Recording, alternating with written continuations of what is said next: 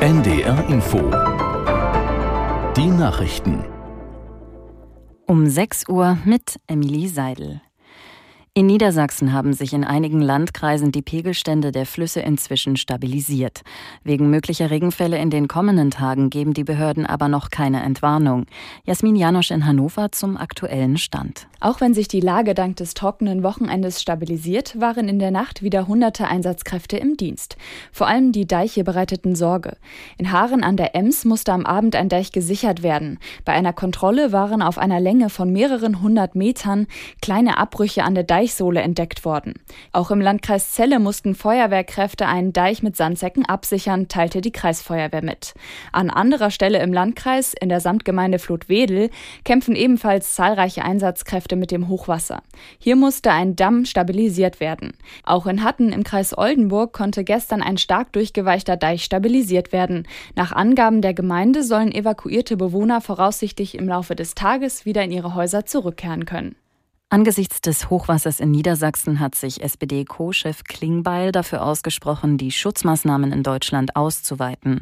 Notwendig sei ein massiver Ausbau des Katastrophenschutzes und der Hochwasserprävention, sagte Klingbeil dem Tagesspiegel. Technisches Hilfswerk, Zivilschutz und Feuerwehren bräuchten die beste und modernste Ausrüstung, um das Land zu schützen. Das Ausmaß der Schäden in Niedersachsen bezeichnete Klingbeil als erschütternd. Bundeskanzler Scholz blickt in seiner Neujahrsansprache unter anderem auf die Kriege in der Ukraine und im Nahen Osten. Weitere Themen sind etwa die Lage in Deutschland und die anstehende Präsidentschaftswahl in den USA.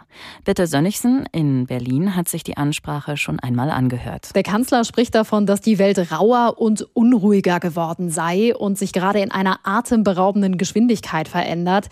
Und er sagt, ja, ich weiß, viele Menschen machen sich Sorgen, andere sind unzufrieden deswegen, aber trotzdem verändern Veränderung sei nötig.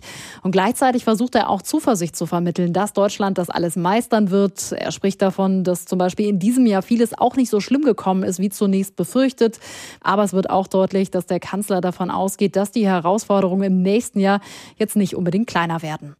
Das israelische Militär hat nach eigenen Angaben das Hauptquartier der islamistischen Hamas in Khan Yunis im Süden des Gazastreifens gestürmt. Darin habe sich auch die Geheimdienstzentrale der Terrororganisation befunden, sagte ein Armeesprecher. Regierungschef Netanyahu kündigte an, dass der Krieg noch viele Monate dauern werde. In Zukunft müsse Israel die Grenzregion zwischen dem Gazastreifen und Ägypten kontrollieren.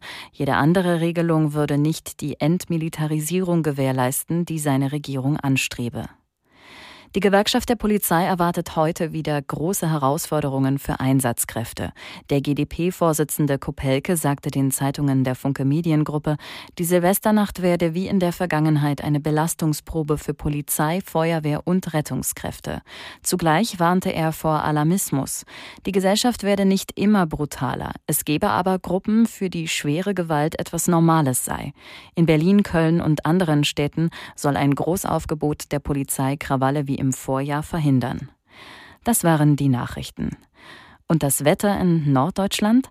Viele Wolken, vor allem im Osten trockener Beginn mit etwas Sonne. Dann von Westen her zeitweise Schauer bei maximal 5 bis 10 Grad. Morgen wechselnd bewölkt, ebenfalls von Westen her sich ausbreitende Schauer vereinzelt mit Graupel. Höchstwerte 5 bis 8 Grad. Und am Dienstag von Südwest nach Nordost ziehender Regen, davor und dahinter trockene Abschnitte 4 bis 9 Grad. Und am Mittwoch häufig Regen, stellenweise mit Schnee vermischt 3 bis 9 Grad. Es ist 6.04 Uhr. NDR Info. Meier Burkhardts Frauengeschichten.